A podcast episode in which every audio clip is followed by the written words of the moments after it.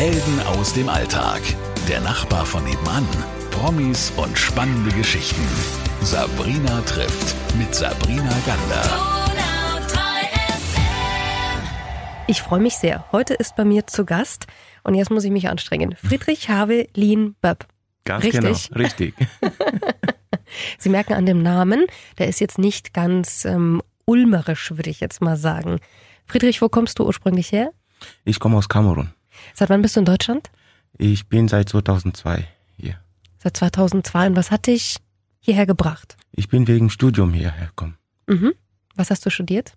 Ich habe äh, an der Uni Augsburg ein LLM, das ist ein Master of Law.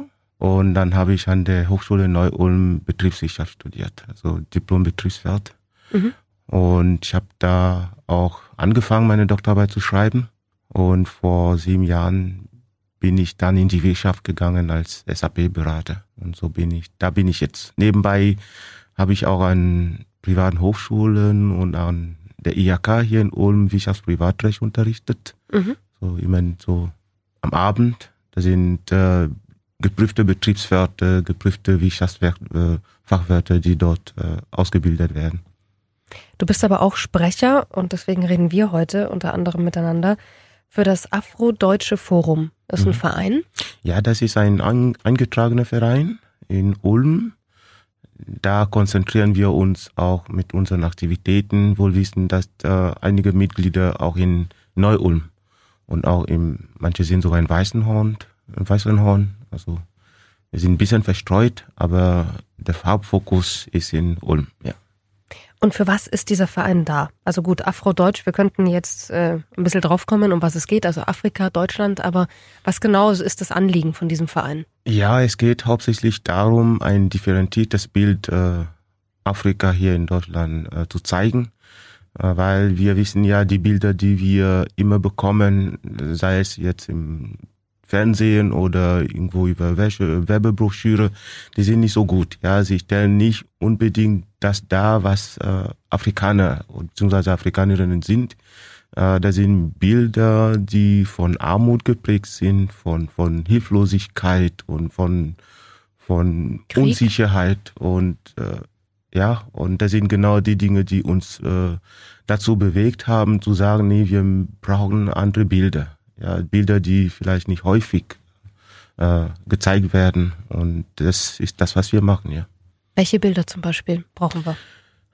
Ja, ich meine, wenn man zum Beispiel diese mm, Non-Governmental Organis Organization, also diese Nichtregierungsorganisationen, äh, Bilder hier für, ja, sagen wir mal so, der, für einen guten Zweck vielleicht, aber dann sind Bilder von armen Kindern, von Kindern, die richtig dreckig sind, ja, äh, komplett äh, abgemagert sind. Das heißt, sie bekommen gar kein Essen, keinen Zugang zur Bildung, kein, kein Wasser zum Trinken. Und das sind die Bilder, die äh, vielleicht der Zweck soll, mag gut sein, aber für die Leute, die hier leben, äh, viele würden einfach sagen, das, das kennen wir nicht unbedingt. Also in meinem Umfeld, wo ich aufgewachsen bin, äh, war das nicht immer so.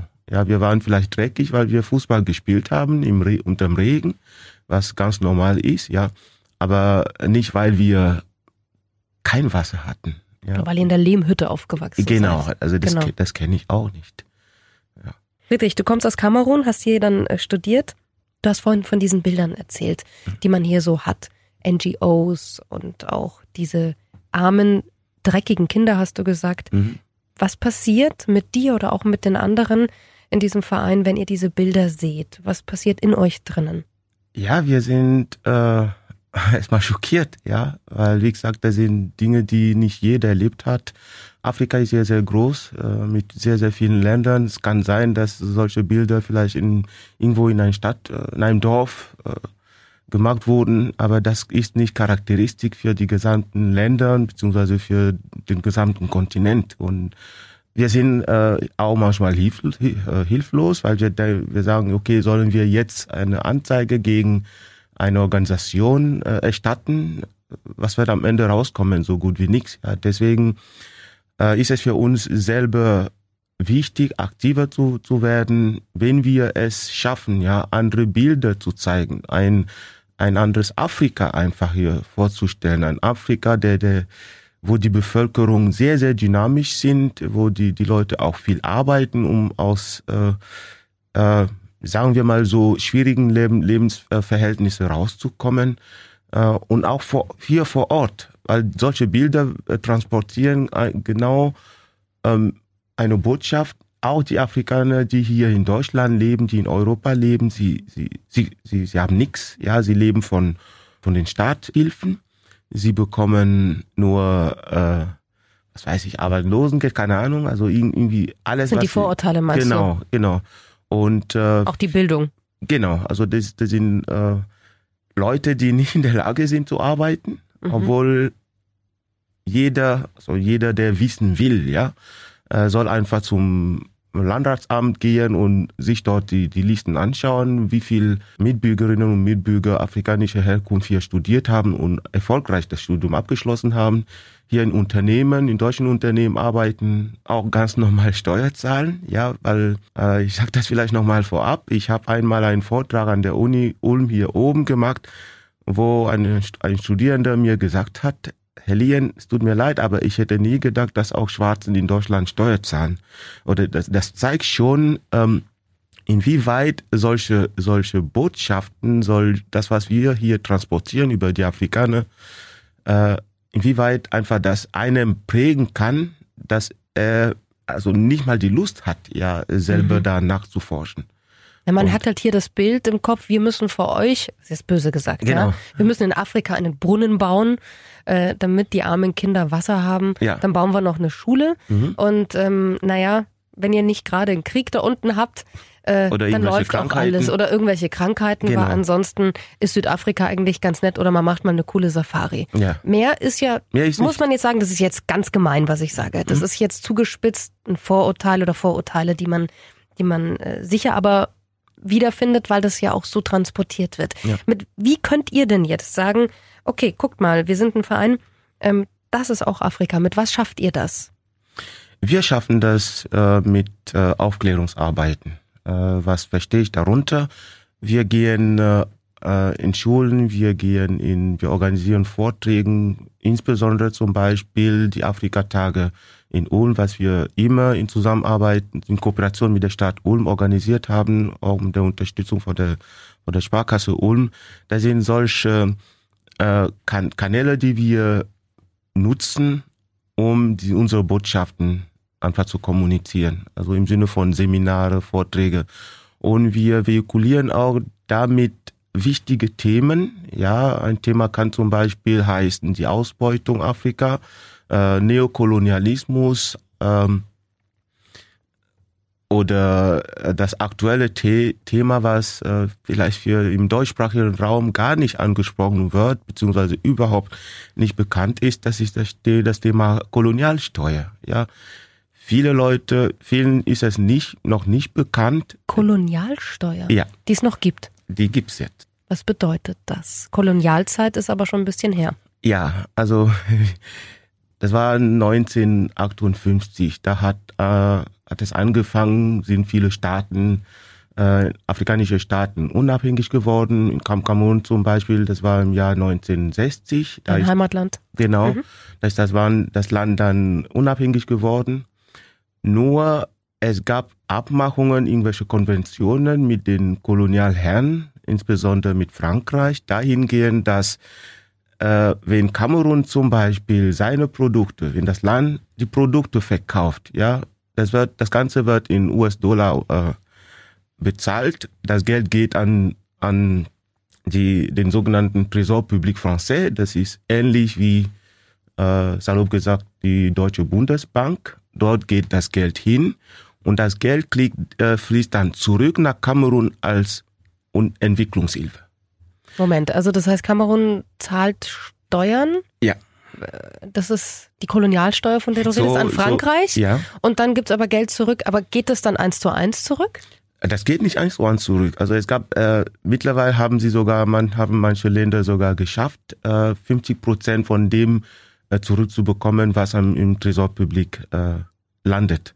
Damals war 100 Prozent ist da, da, da rein direkt geflossen, äh, geflossen. Ja und ähm, Das ist ein wichtiges Thema, was vielleicht, was in Deutschland überhaupt nicht bekannt ist. Warum Wo, eigentlich? Ja, vielleicht weil Deutschland nicht so, ja, keine sehr enge Beziehung zu, zu, zu den damaligen Kolonien hat. Äh, hat, ja, wenn ich von damaligen Kolonien, wir wissen ja, äh, Kamerun war eine ehemalige Kolonie von Deutschland, Togo ist eine, Namibia ist eine, aber ich rede jetzt von den 14 äh, von 14 afrikanischen Staaten, die unter äh, der Kolonialmacht von Frankreich stehen. Das sind 14 Staaten, die bis heute auf diese Art und Weise ausgebeutet werden. Und es, äh, vier, es gibt vielleicht ein paar Mitglieder der Regierung, die überhaupt von der Geschichte keine Ahnung haben. Oder sie wollen das aufgrund der irgendwelche Konventionen mit Frankreich, irgendwelche Verträgen, äh, das Thema nicht ansprechen. Und das ist das, was die Leute auch in Afrika mobilisiert, zu sagen, liebe Franzosen, wir wollen das nicht. Man muss auch an der Stelle sagen, die Währung, die wir auch haben, äh, in vielen diesen, äh, dieser Länder, das ist Franc CFA. Also. Was bedeutet das? CFA ist Kolonie Française d'Afrique. Immer noch heute ist der Name Das heißt immer noch so. Das also heißt, ein Stigma aus dieser Kolonialzeit. Genau. Ja? Okay. Das sind Länder, sie haben keine eigene Währung. Diese Währung, diese äh, Franc CFA ist direkt, da war damals direkt an Franc Français, also gekoppelt und mittlerweile ist es direkt an, Euro, an unseren Euro gekoppelt. Und das, äh, das führt einfach dazu, dass viele Länder nicht mehr in der Lage sind. Ich meine, wenn ich meine Währung selber nicht kontrolliere, ja, äh, das Ganze wird hier in Frankreich gedrückt, äh, gedruckt, ja. Wenn ich keine Kontrolle über meine eigene Währung habe, wie soll ich jetzt Investitionen tätigen? Wie, wie soll ich meine Wirtschaft zum Beispiel äh, ankübeln? Das sind, das sind Themen, die politisch, nicht nur politisch adressiert werden müssen, sondern auch wirtschaftlich adressiert werden müssen. Und zwar von denjenigen, äh, wo, von denen wir erwarten, dass sie eigentlich die Wahrheit sagen. Das sind die Politiker, das sind die Politikerinnen auf, all, auf allen, allen Ebenen. Ja. Was macht ihr in diesem Verein noch? Afrodeutsches Forum. Also was passiert hier dann vor Ort in Ulm? Du hast gesagt, die Afrikatage. Ja. Ähm, mit was für Vorurteilen habt ihr denn vielleicht zu kämpfen auch? Äh, Vorurteile ähm, kenne ich im Moment ehrlich gesagt keine. Äh, ganz im Gegenteil, es gibt immer Leute, die sagen, das ist toll, was, was wir machen. Wir äh, haben zum Beispiel ein paar äh, Vorträge an der Stadtbibliothek hier in Ulm gehalten, wo viele Leute gekommen sind, die äh, ja, wir haben eine, also ein, eine Rede da, so, da hat ein, hat ein Kollege von uns, der ein, auch Buchautor ist, der hat da sein Buch vorgestellt, sogar vorgelesen. Und das fanden einfach die Leute, die Leute sehr, sehr schön und toll. Ja, und, ähm, unsere Bewegung sollte jetzt in Richtung gehen, dass wir sagen, weil Afrika unbekannt ist, auch hier an, an Schulen. Ich meine, äh, in Afrika haben wir über die Geschichte Deutschland alles gekannt. Wir haben das in der Schule gelernt. Wir Ach, wirklich? ja. Wir haben in, nicht nur die Geschichte Europas, sondern die, die Geschichte, die ganze Geschichte der Welt. Ich erinnere mich noch, vielleicht, also als, als ich noch im Gymnasium war, dritte Klasse oder vierte Klasse im Gymnasium, da mussten wir manchmal in Prüfungen alle Länder der Welt plus Hauptstädte auswendig beherrschen. Ja, und äh, ich finde schade, dass Afrika hier nicht irgendwo in, in in irgendwelche Curricula von, von, von, von Schulen etabliert ist. Das nicht in den Köpfen ist, meinst du? Genau. Dass man sich also nicht, nicht auskennt. Also Afrika ist ein Kontinent und genau. so ein bisschen ja. was weiß man, aber nicht mehr. Äh, nicht mehr. Ja. ja. Und, und, das, das war in Kamerun wir, zum Beispiel anders, ja. Das, das war bei uns anders. Und das wollen wir jetzt einführen. Ja, äh, äh, bisschen Afrika einfach aufzeigen. Den Horizont erweitern. Genau.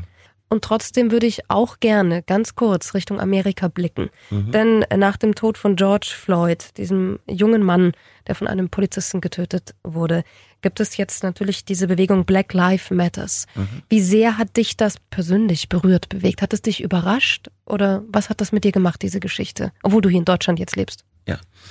Ähm, ich bin sehr, sehr häufig in, in den USA. Ja, und weil meine Frau hat dort gelebt. Sie ist US-Amerikanerin. Meine Kinder, ein von meinen Kindern sind, ist dort geboren. Das heißt, ich kenne das Land mehr oder weniger gut. Ich fliege häufig dahin. Ähm, Ende, also letztes Jahr im August bin ich dahin geflogen. Da war ich mit meiner ganzen Familie da und ich habe noch nie so viel Angst gehabt, dass ich am Steuer sitze und immer wenn ich ein Polizeiauto äh, sehe, kriege ich Gänsehaut. Wo genau warst du? Ich war in Maryland. Mhm. Ja, und dann haben wir noch einen Ausflug, Ausflug äh, nach Washington DC gemacht. Also alles am Osten jetzt, genau. Ostküste. Mhm. Genau. Und ähm, ich muss sagen, die Bilder, die sind, es ist traurig. Ja. Und mein derjenige, der nicht geweint hat als Afrikaner, als, sage ich es mal so, farbiger, dann hat der nichts verstanden. Weil wenn man sich die Bilder anschaut, dann kann man einfach auf alles übertragen. Da liegt vielleicht mein Bruder, da liegt vielleicht mein Vater oder ich, das könnte mich auch zutreffen. Mhm. Ja, und deswegen äh, finde ich die Bewegungen sehr, sehr gut, was wir heute in, nicht nur in Deutschland, auf der ganzen Welt sehen, sehr gut, weil die Leute sind jetzt mehr oder weniger sensi- sensibilisiert. Wir Mhm. leben in der Globalisierung und wir, wie können wir das, wie können wir von Globalisierung reden und andere Kultur, äh, Kulturkreisen einfach ausschließen. Ja, die Botschaft für mich heißt, gemeinsam kämpfen für einen guten Zweck. Und dieser Zweck ist einfach diese, diese, diese, dieser Humanismus, also diese Menschlichkeit. Ja, wenn man äh, irgendwelche, also wenn man Menschen einfach auf eine Art und Weise so dermaßen erniedrigt, äh, dass man das Gefühl hat, die 400 Jahren oder 500 Jahren sind noch nicht vorbei. Die sind immer noch da in den Köpfen. Und wir sind im 21. Jahrhundert. Dann haben wir eine ganze, eine ganze Menge falsch gemacht. Und noch einiges vor uns. Hast Ja. du das Gefühl, als farbiger Mensch in Deutschland, dass deine Hautfarbe hier eine Rolle spielt? Ja, auf jeden Fall. Also, das ist nur ein Gefühl. Ich meine, das ist etwas, was wir täglich erleben. Ja, also man sieht zum Beispiel irgendwo äh, in einem Café, man will ins Kino gehen und da kommen plötzlich äh, zwei Polizeibeamte und sie wollen einem kontrollieren. Umherum sitzen Leute und man wartet zum Beispiel, weil, weil dass die Freundin weggeht, um kontrolliert zu werden. Oder ja, also nicht nur von, von, von, von, von, den, Institu- von den Institutionen selber, also, ja, sondern auch äh, im Alltag. Ich, äh, ich kann zum Beispiel etwas er- erzählen. Da war ich noch in Augsburg an der Uni. Äh, die erste Vorlesung Volkswirtschaft. Ich gehe in, in, in den Raum, ein Platz frei, ich bleib sitzen. Und dann habe ich mich ganz normal da mit ein paar Jungs und Mädels unterhalten. Ja. Und für mich war das schon mal ein Zugang zur Freundschaft. Mhm. Ja, ich, ich habe niemanden gekannt an der Uni. Ich war komplett neu da. Und nach der Vorlesung bin ich in die Mensa gegangen. Reflexartig gehe ich genau dahin, wo diese Leute sitzen, Genau. weil wir gerade äh, vor Geredet kurzem haben. geredet haben. Und sie sind alle aufgestanden und sie sind weggegangen. Wie fühlt man sich in so einer Situation? Stinkig? Nein. Äh, hat das nur, vielleicht haben sie irgendwelche Geheimnisse da äh, zu besprechen, das kann ich jetzt nicht sagen, äh, sagen, aber das ist mir häufig passiert. Und diese Geschichte, was ich gerade erzähle, das können Sie von sehr, sehr vielen Studierenden überall in Deutschland hören. Und das ist nur eine Geschichte. Äh, oder äh, Was passiert da mit dir, Friedrich, wenn du, wenn du erzählst es mir jetzt so, es ist sehr lange her. Was, was passiert da in dir drinnen? Äh, das verändert einem. Äh, das führt einfach dazu, dass ich mich selber in die Ecke geschoben, also geschoben werde, also einfach in die Ecke schiebe, äh, Abstand nehme und äh, einfach sage, okay, ob ich Freunde habe oder nicht, ich bin sowieso alleine nach Deutschland gekommen, um zu studieren, das ist das Ziel. Alles andere ist Nebensache. Also das ist so, man ähm, muss am Ende sich einfach, äh, wie sagt man das, konformieren, also sich Mhm. anpassen. Ja, man will dich nicht, also musst du damit leben. Du musst damit klarkommen. Deswegen gibt es vielleicht auch so eine starke Gemeinschaft dann oder, oder gar nicht? Ja, das ist ähm, am Ende, ähm, ja, ob man das will oder nicht, man geht am Ende nur zu denen, wo man das Gefühl hat, die sind ähnlich, so genauso ähnlich wie, wie ich. Ja, man geht einfach zu denen, ob sie jetzt Englisch sprechen oder Französisch, das ist egal, man bildet dort, dort seine Gruppe und äh, versucht dort einfach klarzukommen, weil da, da, man versteht sich in dem, in dem Sinne, einfach mit den, mit den, mit den Menschen derselben Hautfarbe. Ja. Kannst du, du hast ja Kinder. Ja. Kannst du oder willst du die Kinder irgendwie schützen? Hast du das Gefühl, du musst sie schützen? Ist das im Kindesalter schon so extrem auch? Ich muss sie schützen. Ich erziehe meine Kinder ein bisschen anders als der Europäer oder der Deutsche. Ich sage immer zu meinem Kind äh, oder zu meinen Kindern, Leute, seid nicht überrascht, dass ihr irgendwann mal das N-Wort hört. Das N-Wort? Ja. Dass irgendjemand euch beleidigt. Mhm. Dann kommt immer die Frage, was ist das? Ich muss in die Geschichte gehen, um ein bisschen zu erzählen, warum das kommen kann. Ja. Ich muss zum Beispiel meinen Kindern sagen, du musst aufpassen, sei lieb, sei freundlich. Nur damit du vielleicht bessere Karten hast in der, in der, in der, in dieser Gesellschaft. Äh, noch vielleicht noch eine kleine Geschichte, ja. Ähm, meine erste Tochter hat meinen Nachnamen nicht. Die Mutter musste mir damals sagen, äh, Friedrich, ich könnte das zulassen, aber dann hat deine Tochter schlechte Karten mit dem Nachnamen. Ich meine, wir reden von Demokratie, wir reden von Freiheit, wir reden von Menschenrechten. Und in diesem Land hat man das Gefühl, all das ist gegeben.